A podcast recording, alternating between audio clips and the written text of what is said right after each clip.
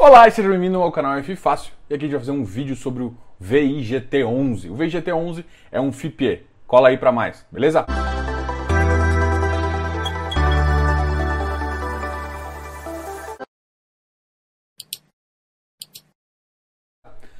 Então tá, vamos falar então sobre o VGIT11. Jogo, o que, que é o VIGT11, tá? Tá aqui o nome dele, tá no, no, no tema aqui da descrição do vídeo. Isso é um fundo imobiliário? Não, não é um fundo imobiliário. Isso é um FIP-IE. Então, antes de mais nada, eu vou dividir esse vídeo aqui em quatro etapas. Primeira etapa, a gente vai falar um pouquinho sobre o mercado de FIPE e também FIINFRA, tá? Então, é, eu vou fazer uma série de vídeos sobre esse tema e a gente vai conversar um pouquinho sobre isso. Então, primeira coisa, a gente vai falar sobre FIPE e FIINFRA. Depois, a gente vai falar dos ativos que, que compõem o portfólio do VI GT11 e do VIG GT11, falar das novas aquisições e o que, que se implica, inclusive também dos resultados e TIR desse ativo. E por final, a gente vai fazer uma conclusão um pouquinho sobre a estratégia e risco, meu irmão. Então, beleza, quatro etapas. Então, eu acho que você está querendo as duas últimas duas, mas calma, entenda o que é esse produto.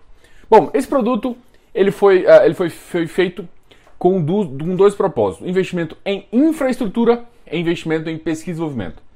No mercado, de, no nosso mercado, a gente acabou desenvolvendo muito mais a etapa de infraestrutura, tá? Mas mesmo assim a gente está muito longe, a gente tem pouquíssimos ativos, a gente tem em média 15 ativos apenas listados com esse propósito. Ele é muito legal porque ele oferece alguns benefícios. Ele oferece um benefício igual a de fundo imobiliário. Não paga imposto de renda na sua renda. Só que ele vai além para investir mais ainda dinheiro. O que, que ele faz? Se você vender no lucro, você também pode não pagar imposto. Então ele além do benefício de você não pagar imposto na renda, você também não paga na alienação. Isso é uma, um benefício muito grande. Existem dois produtos que parecem se parecem muito para incentivar esse mercado de infra. O primeiro é o FI Infra e o segundo é justamente esse FIPE, tá? O FIPE é mais famoso, ele tem um pouco mais de tempo. Os FI Infras estão surgindo cada vez mais agora. E qual que é a diferença crucial disso? Primeira coisa que você vai entender é que os FIPS e ES, eles são divididos atualmente em dois. Então a gente já vai fazer uma divisão aqui. E essa divisão parece muito com o fundo imobiliário. Então é uma divisão onde a gente chama de equity e uma outra divisão que a gente chama de dívida. O que, que basicamente isso te lembra? Tijolo, que é que você está comprando realmente o ativo, e dívida, que é o papel, o crédito. Só que a diferença é que o FIPE, na verdade, a dívida, ela tem um outro tipo de nome que é uma debênture. Inclusive, são muito mais líquidas que os CRIs, ok? Inclusive, tem CRIs hoje que, que tem lastro em debêntures e tudo mais.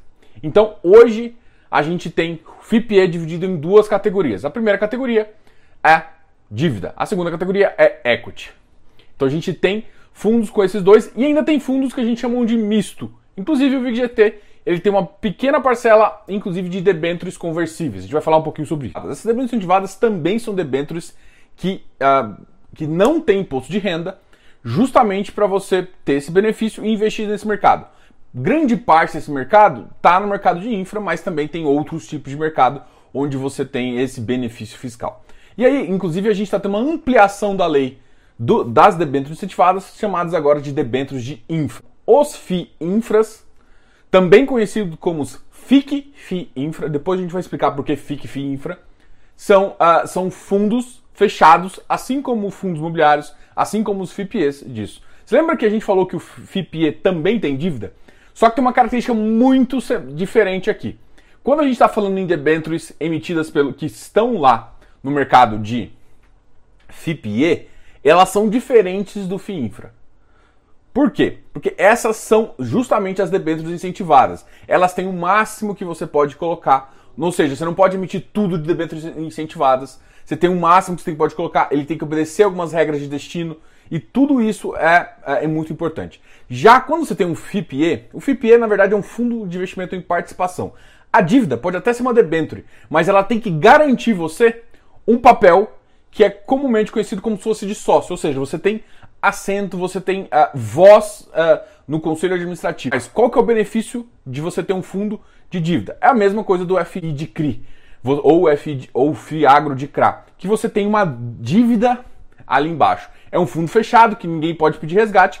onde o gestor escolhe ali. Então você tem mais ou menos, olhando a duration do fundo, você sabe mais ou menos quanto ele vai render. E se a inflação subir, a inflação cair, não interessa. Você tem uma taxa, essa taxa mais inflação, então isso te garante alguns benefícios, te garante também uma rentabilidade boa, tá? Principalmente uma rentabilidade acima da inflação que você pode considerar. No começo de FIC FI Infra. O FIC FI Infra é justamente porque FIC significa Fundo de Investimento em Cotas. Para fazer, fazer uma estrutura muito mais uh, robusta, são fundos fechados, de debêntures incentivadas. Só que toda, em toda emissão ele pode ter uh, um desenquadramento. Você tem até seis meses para desenquadrar. Para que ele possa fazer mais emissões, eles criam um fundo que investe em outro fundo, e esse fundo é aberto, mas com um único cotista aqui em cima. Justamente para ele nunca se desenquadrar. Porque se desenquadra, ele perde todos os benefícios fiscais para frente e para trás. Então isso é muito importante. Por isso que esse, esse tipo de fundo também é conhecido como FIC Infra. Esse, esse, esse tipo de mercado ficou muito famoso e trouxe, inclusive, alguns caras muito famosos. Por exemplo, Cadif, que era um fundo que foi estruturado com dívida de debêntures, mas antes era conhecido como FIDIC. Né? FIDIC, só que assim, o FIDIC é uma coisa muito ampla. Né? A gente já discutiu, tem FIDICs que são que não tem isenção, tem FIDIC com isenção, tem FIDIC fechado, tem FIDIC aberto. Mas, é, ou seja, é, o FDIC é uma, uma, uma, uma, regra à parte que a gente não vai comentar muito aqui. Mas o que aconteceu é que eles obedeciam essa regra, era um FDIC fechado, que investia só nesse tipo de ativo, que tinha isenção. Só que, quando você fala em FDIC, a maioria dos FDICs são protegidos para investidor qualificado. E aí, o que, aconteceu do Cadif e o Infra, que são um, outro fundo do Itaú, você trouxe esses ativos para o FIINFRA e o FIINFRA é um produto destinado ao investidor público geral, que é você, tá? Os FIPS e ES, que é o VIG-GT que a gente está citando aqui no vídeo, é exclusivo, é exclusivo de pessoas, é, investidores qualificados. Pô, Diogo, que chato, você vai ver uma TIR linda que tá batendo em qualquer fundo high yield aí do mercado, mas você provavelmente não vai poder comprar, infelizmente. Mas fique de olho, é muito importante você ficar isso, por quê? Porque logo, logo isso vai ser liberado. E quando ser liberado, você tem que estar na frente, inclusive podendo estar posicionado. E eu não quero ensinar aqui maldades, mas existem corretoras aí que a gente sabe que não olha. Mas vamos seguir a regra normal. E a regra normal é o quê? A regra normal é enquanto você não for qualificado, você não pode investir, ok? Mas fique de olho porque é uma ótima oportunidade e o preço está absurdamente barato. Bom, então vamos falar um pouquinho sobre o VIGT11, o portfólio dele, que é o VIGD11, é que ele é um FIPE e ele investe através da V2I Energia. A V2I, na verdade, é a SPE que compõe uh, o seu portfólio. Então, na verdade, o fundo investe tem como uh, investida essa V2I, a V2I sim, de fato, pega os ativos fim uh, do, do, do, do VIG-GT. Bom, antes de mais nada, a gente também tem que entender uma coisa que é diferente de fundos imobiliários. Primeira coisa é o seguinte, ele normalmente investe em ativos que são concessão. E essa concessão é por um prazo determinado. Então você faz um leilão, você faz alguma coisa assim e você tem um prazo para fazer isso. É como se você pudesse é, investir e você vai receber todo o seu dinheiro de volta com aquela taxa. É mais ou menos isso que eu quero que entenda. Ou seja, no final do produto, no final desse prazo de concessão, você vai devolver o ativo. Então o que, que vai ter que acontecer no meio do caminho? Você tem que receber não só o valor do seu ativo investido, mas também uma remuneração pela antecipação do capital. Tá? Então, esses dois. Você corre um risco? Sim, você corre um risco que a gente chama de risco operacional. E se a gente estiver falando de transmissão, você tem que estar com a linha disponível. Normalmente a disponibilidade de linha é de 98%, o que garante uma das maiores seguranças do mercado. Você tem uma contrapartida excelente e um grau muito alto uh, de é, de operação, o que faz com que praticamente toda a receita você receba e isso é uma, um, um grau de facilidade muito grande, porque operacionalmente ele não é muito complicado.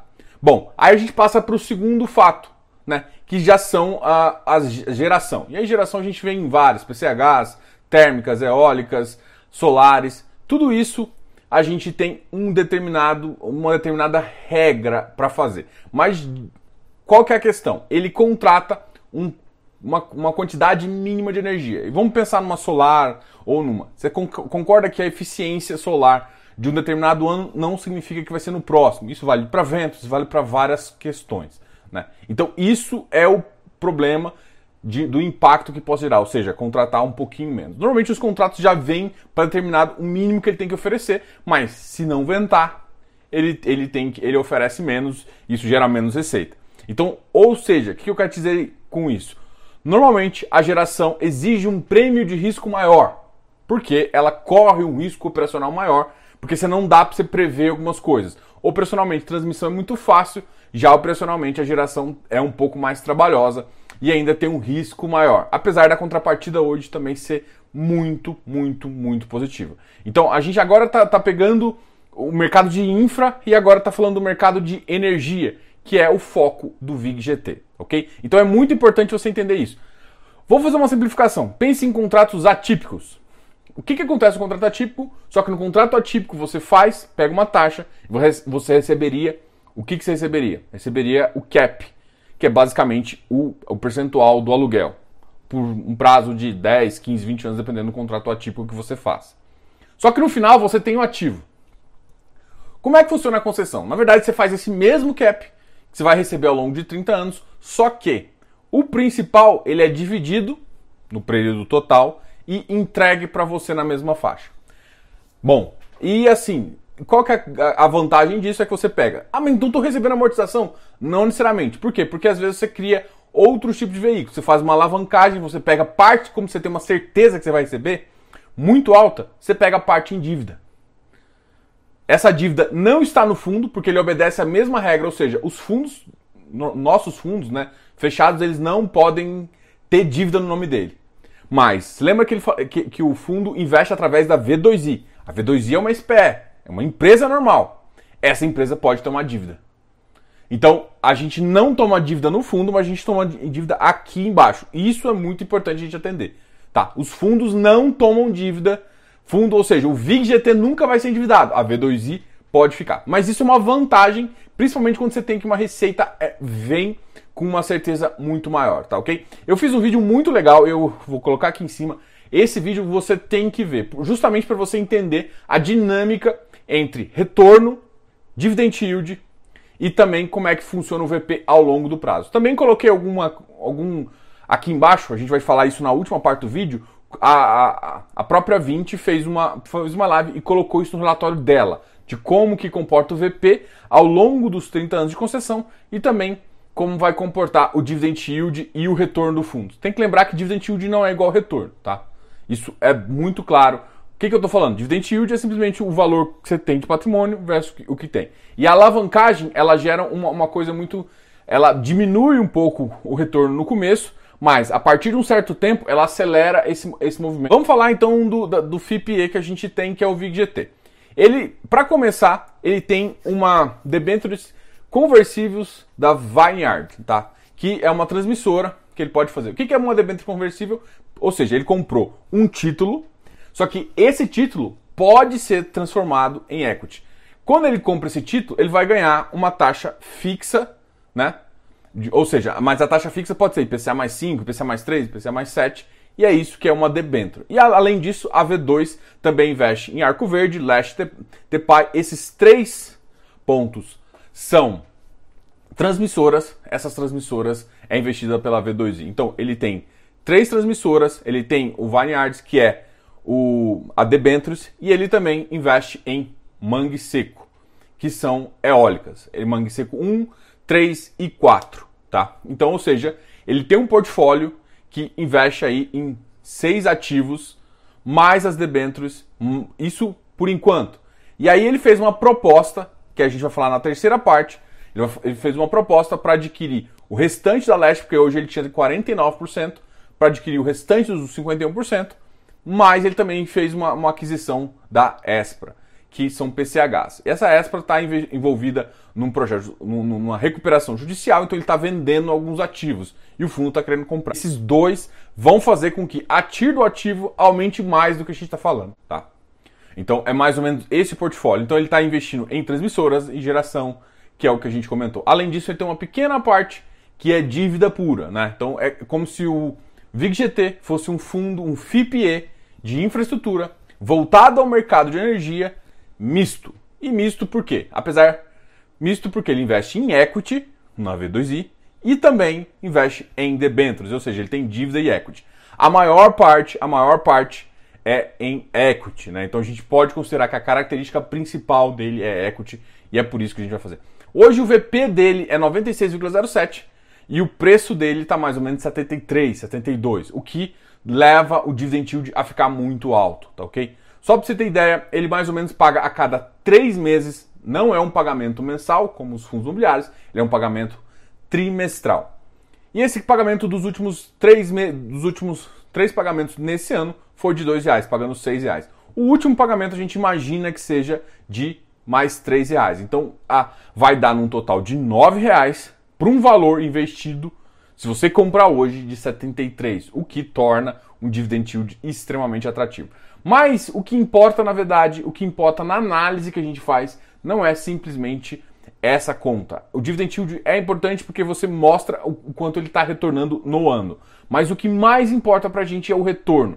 E o retorno do ativo está em mais ou menos TIR mais 12%. Isso sem contar com as novidades que a gente está falando de, de aumento de portfólio. E o aumento de portfólio foi basicamente, exclusivamente com dívida. Pô, Diogo, por que, que isso é vantagem? Porque na verdade você não está gastando um real, você está aumentando o, o, seu portfólio, vai aumentar seus ganhos. A estratégia envolve é, você cresce num produto onde você tem uma regularização, você já conhece o produto, então tudo isso traz benefícios para o fundo e isso aumenta o seu retorno pelo, pelas contas que a gente comentou aqui, só a, a leste aumentava em mais ou menos 0,5% de TIR. Enquanto esse é um vídeo um pouco para te falar do portfólio, dos benefícios que você tem de investir em geração, dos benefícios que você tem de investir em transmissão. Transmissão, de certa forma, é a mais segura e melhor. Mesmo, te, mesmo entendendo que na concessão você entrega, você faz isso. Eu expliquei um pouquinho no vídeo que eu citei, justamente sobre a alavancagem, para você entender que essa alavancagem de FIPE é muito mais atrativa que a própria dos FIIs, tá ok? Justamente porque a própria SPE que está lá embaixo pode tomar essa dívida e essa dívida começa a ficar mais saudável, porque você tem uma regularidade e uma contrapartida federal muito interessante. O VP está 96 e o preço está 73. Só isso já te mostra a diferença que tá. Essa diferença é porque o mercado ainda não entendeu como é que funciona o produto. É, ele sim tem que ter um desconto, justamente porque, gente, a gente está no momento onde a taxa de juros baixa. E o que, que isso influencia? Gente, quando a gente faz uma avaliação, é a mesma coisa de um fundo imobiliário. É um fluxo de caixa futuro que você traz a valor presente. Só que a taxa aumentando, você, você tem que aumentar ali a sua taxa de retorno, sua taxa de desconto. E essa taxa de desconto é uma taxa livre de risco mais um prêmio de risco. É claro que o prêmio de risco exigido em transmissoras e gerações são um prêmio de risco relativamente baixo perto de outros produtos. Por quê? Porque a gente tem uma, uma, uma certa. Uh, a questão operacional é muito importante, transmissão operacional é muito fundo. Só para vocês terem ideia de tanto que é bom esse produto, a, a margem de transmissoras é entre 80% e 85%. Ou seja, a margem bruta de um ativo desse é muito alta. Ou seja, ele consegue, de quase toda a receita, ele repassa isso em termos de, uh, de margem. E vamos falar de um ativo já de geração. Geração tem uma margem um pouquinho pior, mas ainda é margem de 70%. Operacionalmente, se tiver uma dificuldade, a gente já viu margem de 60%. Mas o normal é você pegar entre 70% e 75% ali. São margens um pouco piores, mas são margens excepcionais. E isso traz uma certa segurança. E é por isso que você consegue uma linha de crédito muito mais barato, muito diferente de outros mercados, inclusive do mercado imobiliário, que também tem uma linha de crédito muito especial. Então, assim, a gente tem muito mais benefício, a gente tem. Pra você ter ideia, esse é, o, esse é o mercado onde o BNDES empresta muito dinheiro e muito dinheiro barato. Diogo, mas existe um risco então de comprar tão barato? Existe um risco. O risco é, por exemplo, fazer uma missão que diminui um pouco o VP, né? Que você compre ativos com. Porque assim, o prêmio de risco que está atualmente leva a uma TIR de 12 pode chegar, inclusive, se cair mais um pouquinho, a 13%. TIR, ou seja, retorno final de 13% mais IPCA. O que, que de fato pode ser problema? Se por acaso você comprar um outro ativo com uma TIR baixa e você usar o seu capital, o seu capital próprio, ou seja, ele fizer isso, você pode trazer o valor patrimonial um pouquinho mais uh, ah, para baixo e isso ser problemático, entendeu? Então, o risco tá um pouco na gestão. A gestão já falou várias vezes, inclusive isso, o que está acontecendo agora prova um pouco que a gestão está interessada em aumentar o portfólio, mas não em fazer uma emissão que possa ser prejudicial ao, ao fundo. Mas é claro que é um risco que você tem que avaliar. A gente já viu em alguns casos que o pessoal sempre investe no momento adequado. Muita gente só olha dividend yield. O dividend yield tende a subir e principalmente no final desse ciclo, onde o, valor patrimonial já está sendo entregue, o dividend yield sobe mais ainda, porque o valor patrimonial está sendo entregue, o valor patrimonial começa a cair, que ele vai tender a zero até o último ano, e o retorno começa a aumentar um pouco no final. Essa, essa divergência faz com que o dividend yield cada vez cresça. E é onde o pessoal tende a pagar prêmios cada vez maiores e é onde você perde dinheiro. Então, se você quer entrar no ativo, é a mesma regra de fundo de prazo determinado em FI. Você lembra o que a gente falava? Sempre, sempre invista na parte inicial do fundo, na parte de investimento. Esse não é a mesma regra exatamente por quê? Porque, na verdade, o investimento foi feito lá atrás. Agora, na verdade, é só uma parte inicial, onde a dívida está um pouco mais alta, você tem que um ajuste de dívida, e isso faz com que o retorno, o retorno é continua o mesmo, mas o dividend yield começa inicialmente um pouco mais baixo, até lá no final começar a diminuir realmente o VP e você ter essa variação, tá? Então, basicamente, se você entende essa dinâmica, você sabe que o momento de entrar é agora. E muita gente começa a entrar ali. Existe um equilíbrio, né? Diferentemente de um fundo de prazo de 8 anos, que você pode entrar ali em 2, 3 anos, esse é um, é, esse é um fundo que tem um prazo maior para você entrar. Normalmente até o sétimo ano é uma coisa ainda bem factível. A gente acredita que essa TIR que está acontecendo agora ainda é uma falha do entendimento do produto por conta de dividend yield, mas quando o dividend yield começar a ficar mais atrativo e a tendência já a estrutura dele é que o dividend yield cresça, a gente espera que esse yield realmente recupere e o mercado enxergue isso de forma melhor, tá? Mas o risco, existe um risco de mercado também por, por o mercado não estar preparado para entender esse produto. E é claro, gente, é um produto. Então, o que, que eu falo, o que, que gera um risco de mercado? De você ter que ficar com ele os 30 anos para você realmente estar com a TIR de 12 anos. Esse é o risco de mercado que eu estou falando. De você não ter liquidez. Pode ser que isso passe. Eu acredito que isso vai passar, até pelo histórico que a gente já viu de outros fundos, o X, o X Omicron lá, o XP Omicron, que já teve um, um caso uh, semelhante a isso. No, foi a mesma coisa no começo Aí o mercado esticou ele muito mais do que deveria. E no final, é o mesmo caso também do Turk, a, a gente viu recentemente em fundo imobiliário também. Ou seja, no começo o dividend yield é ajustadinho, depois começa a ficar mais atrativo e no final fica muito atrativo. Só que não é o momento de. É o momento que o pessoal está desinvestindo. É claro que, já me perguntam, Diogo, o fundo pode continuar depois dos 30 anos? Pode. A gestão pode fazer isso, pode passar para a Assembleia, pode fazer algumas coisas que ache um outro produto que é interessante, ele pegue parte principal e reinvista, desde que você fale. Uma outra confusão muito grande é o que a gente chama de amortização. O rendimento, eles deram o nome de amortização, mas não necessariamente significa que toda amortização está amortizando o principal. Isso tem que ficar muito claro. Por quê? O que, que de fato acontece?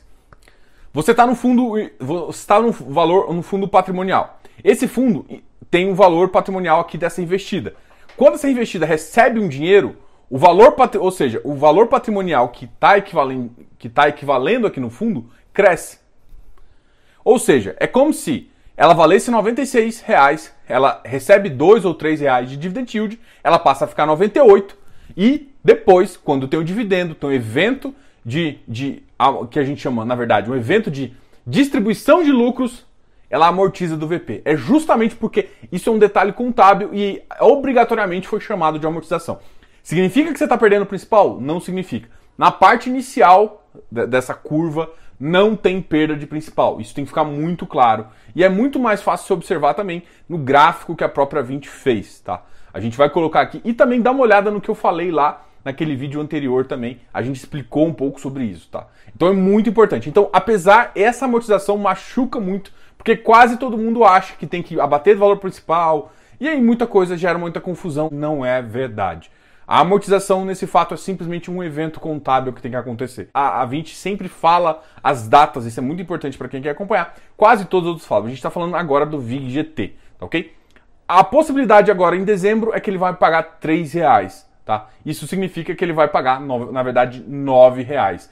E com a aquisição que a gente falou, tanto da Espra quanto da leste, a gente pode já pensar que o, o rendimento projetado para o ano que vem, que já estava numa faixa bem interessante, vai aumentar ainda um pouco, em torno de 0,5%. Né? Pelo menos foi isso que foi falado. A gente fez uma live com o pessoal da 20 aqui, falando exatamente dessa, dessa, dessa aquisição da Leste, e isso é bem legal também de você ver. Então a gente tem já duas ou três lives com o pessoal aqui, a gente deve fazer novas lives e falar mais, bastante do produto também, tá ok? Então fique aqui para mais vídeos sobre. E o próximo vídeo a gente também vai falar um pouquinho sobre outros fundos, outros FIPS e outros FIINFRAs, para você entender os benefícios fiscais, para você entender a vantagem fiscal e para você também poder elaborar uma tese de investimento. Cada vez mais você vai, vai escutar e vai ver fundos, esses fundos que a gente chama de fundos estruturados. São fundos fechados, assim como os fundos imobiliários, que têm uma estratégia bem definida de investir em vários mercados. E a gente vai conseguir quais são esses fundos estruturados que a gente fala, FII Infra, fundo, os FIPs e ES e também os FIAGROS, tá? São todos fundos estruturados, fechados, negociados em bolsa, onde a gente vai ter um benefício. Que alguns investem só em dívida, o FII Infra, e outros investem em equity e dívida como FIPE. E na verdade o FIAGRO também ele pode investir tanto na terra, que a gente chama de equity ali, como também em, em, em dívida pura, né, em CRA e outros direitos creditórios do agronegócio também. Cara, muito importante isso. Esse mercado está crescendo muito e faz sentido você pensar numa estratégia onde isso seja parte do seu investimento. E outra, você pode trocar ativos bem interessantes para o retorno. Existe o risco, entenda os riscos que eu falei, entenda o risco de mercado e também entenda o risco que é em relação à gestão também de fazer emissão. A gestão deu uma, uma certa linha, mas também é importante você ficar claro que existe sim um risco. Meu nome é Diogo Arantes, eu sou consultor CVM. Qualquer dúvida, fale comigo. Deixe aqui nos comentários o que você achou desse vídeo. Diogo, canal F Fácil. Valeu!